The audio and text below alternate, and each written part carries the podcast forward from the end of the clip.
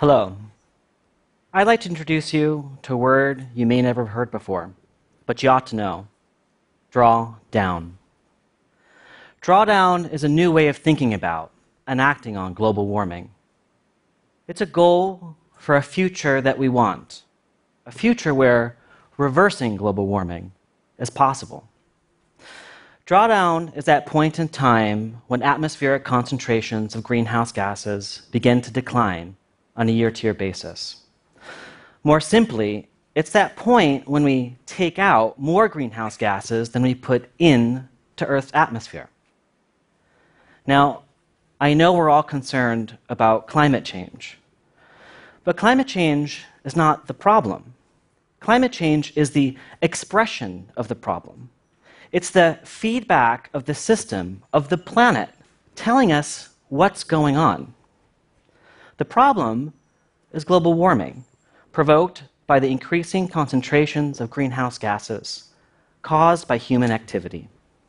So, how do we solve the problem? How do we begin the process of reversing global warming? The only way we know how is to draw down, to avoid putting greenhouse gases up, and to pull down what's already there. I know, given the current situation, it sounds impossible. But humanity already knows what to do. We have real, workable technologies and practices that can achieve drawdown. And it's already happening. What we need is to accelerate implementation and to change the discourse from one of fear and confusion, which only leads to apathy, to one of understanding and possibility, and therefore opportunity. I work for an organization called Project Drawdown. And for the last four years, together with a team of researchers and writers from all over the world, we've mapped, measured, and detailed 100 solutions to reversing global warming. 80 already exist today, and when taken together, those 80 can achieve drawdown. And 20 are coming attractions, solutions on the pipeline.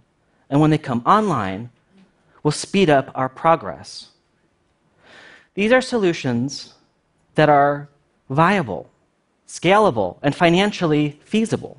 And they do one or more of three things replace existing fossil fuel based energy generation with clean, renewable sources, reduce consumption through technological efficiency and behavior change, and to biosequester carbon in our plants' biomass and soils through a process we all learn in grade school the magic of photosynthesis. It's through a combination of these three mechanisms that drawdown becomes possible. So, how do we get there? Well, Here's the short answer this is a list of the top 20 solutions to reversing global warming. Now, I'll go into some detail, but take a few seconds to look over the list.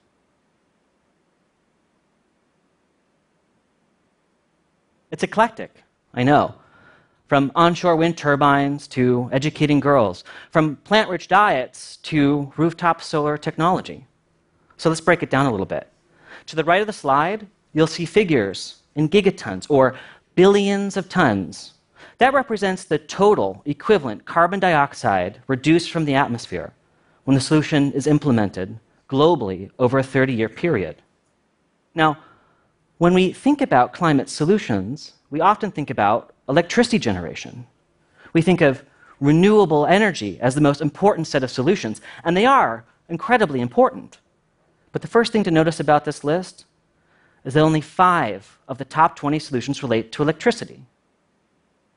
What surprised us, honestly, was that eight of the top 20 relate to the food system.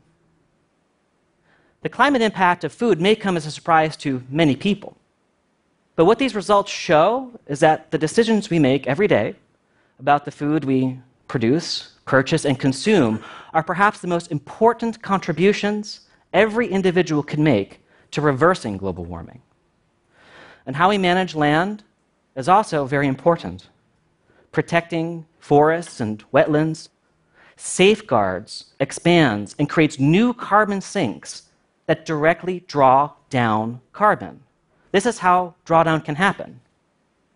And when we take food and land management together, 12 of the top 20 solutions relate to how and why we use land.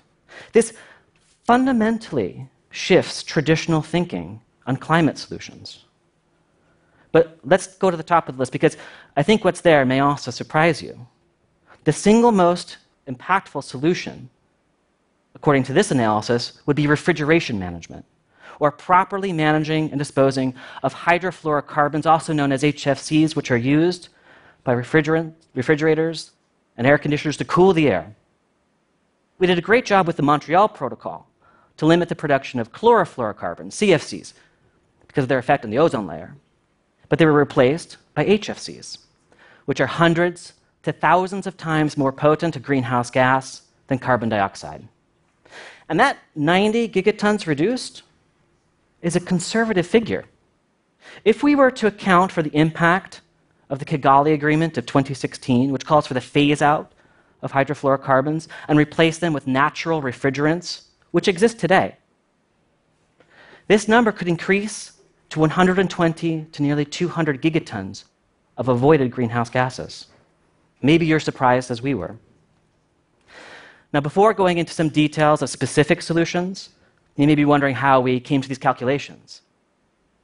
Well, first of all, we collected a lot of data, and we used statistical analysis to create ranges that allow us to choose reasonable choices for every input used throughout the models.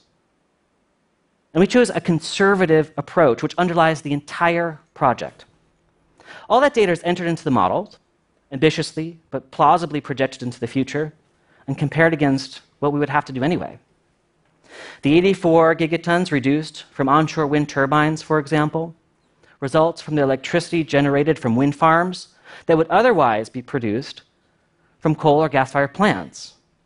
We calculate all the costs to build and to operate the plants and all the emissions generated. The same process is used to compare recycling versus landfilling, regenerative versus industrial agriculture, protecting versus cutting down our forests. The results are then integrated within and across systems to avoid double counting and added up to see if we actually get to drawdown. Okay, let's go into some specific solutions. Rooftop solar comes in ranked number 10. When we picture rooftop solar in our minds, we often envision a warehouse in Miami covered in solar panels. But these are solutions that are relevant in urban and rural settings, high and low income countries, and they have cascading benefits. This is a family on a straw island in Lake Titicaca receiving their first solar panel. Before, kerosene was used for cooking and lighting, kerosene on a straw island. So, by installing solar, this family is not only helping to reduce emissions, but providing safety and security for their household. And tropical forests tell their own story protecting currently degraded land in the tropics and allowing natural regeneration to occur is the number five solution to reversing global warming. We can think of trees as giant sticks of carbon. This is drawdown in action every year as carbon is removed from the atmosphere through photosynthesis, which converts carbon dioxide to plants' biomass and soil organic carbon. And we need to rethink how we produce our food to make it more regenerative. There are many ways to do this, and we researched over 13 of them. But these aren't new ways of producing food. They have been practiced for centuries, for, for generations. But they are increasingly displaced by modern agriculture, which promotes tillage, monocropping, and the use of, the use of synthetic fertilizers and pesticides, which degrade the land and turn into a net emitter of greenhouse gases. Regenerative agriculture, on the other hand, restores soil health and productivity, increases yield, improves water retention, benefits smallholder farmers and large farming operations alike, and brings carbon back to the land. It's a win, win, win, win, win. And it's not just how we produce food, but what we consume that has a massive impact on global warming. A plant rich diet is not a vegan or a vegetarian diet, though I applaud any who make those choices. It's a healthy diet in terms of how much we consume, and particularly how much meat is consumed. In the richer parts of the world, we overconsume. However, in low income countries, show an insufficient caloric and protein intake. That needs rebalancing. And it's in the rebalancing that a plant rich diet becomes the number four solution to reversing global warming. Moreover, approximately a third of all food produced is not eaten. And wasted food emits an astounding 8% of global greenhouse gases. We need to look where across the supply chain these losses and wastage occurs. In low income countries, after food leaves the farm, most food is wasted early in the supply chain due to infrastructure and storage challenges. Food's not wasted by consumers in low income countries which struggle to feed their population. In the developed world, instead, after food leaves the farm, most food is wasted at the end of the supply chain by markets and consumers. And wasted food ends up in the landfill, where it emits methane and as it decomposes. This is a consumer choice problem. It's not a technology issue.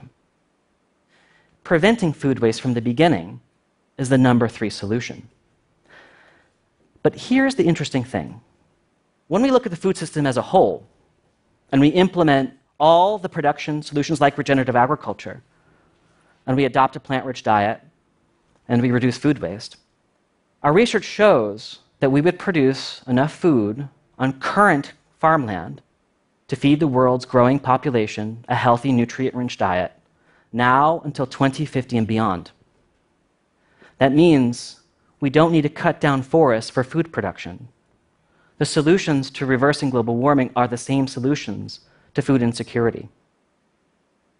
Now, a solution that often does not get talked enough about family planning. By providing men and women the right to choose when how, and if to raise a family through reproductive health clinics and education, access to contraception, and freedom devoid of persecution can reduce the estimated global population by 2050. That reduced population means reduced demand for electricity, food, travel, buildings, and all other resources. All the energy and emissions that are used to produce that higher demand is reduced by providing the basic human right to choose when, how, and if to raise a family. But family planning cannot happen without equal quality of education to girls currently being denied access.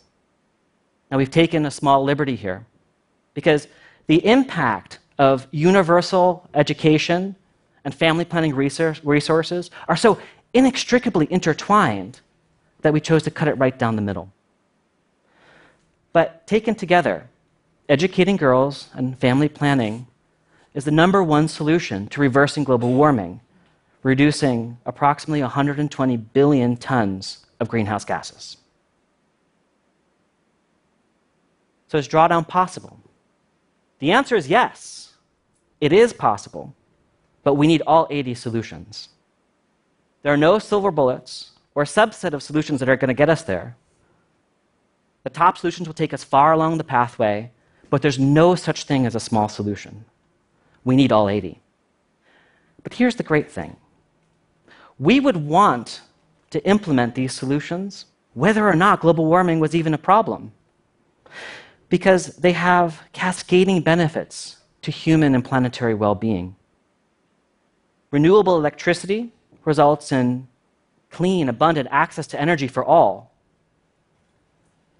Plant rich diet, reduced food waste, results in a healthy global population with enough food and sustenance. Family planning and educating girls, this is about human rights, about gender equality. This is about economic improvement and the freedom of choice. It's about justice regenerative agriculture, managed grazing, agroforestry, silvopasture, restores soil health, benefits farmers and brings carbon back to the land. Protecting our ecosystems also protects biodiversity and safeguards planetary health and the oxygen that we breathe. Its tangible benefits to all species is incalculable. But one last point, because I know it's probably on everybody's mind how much is this going to cost? Well, we estimate that to implement all 80 solutions would cost about $29 trillion over 30 years. That's just about a trillion a year. Now, I know that sounds like a lot, but we have to remember that global GDP is over 80 trillion every year. And the estimated savings from implementing these solutions is $74 trillion, over double the costs. That's a net savings of $44 trillion. So,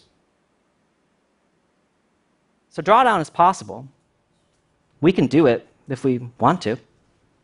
It's not going to cost that much, and the return on investment, that investment is huge. Here's the welcome surprise.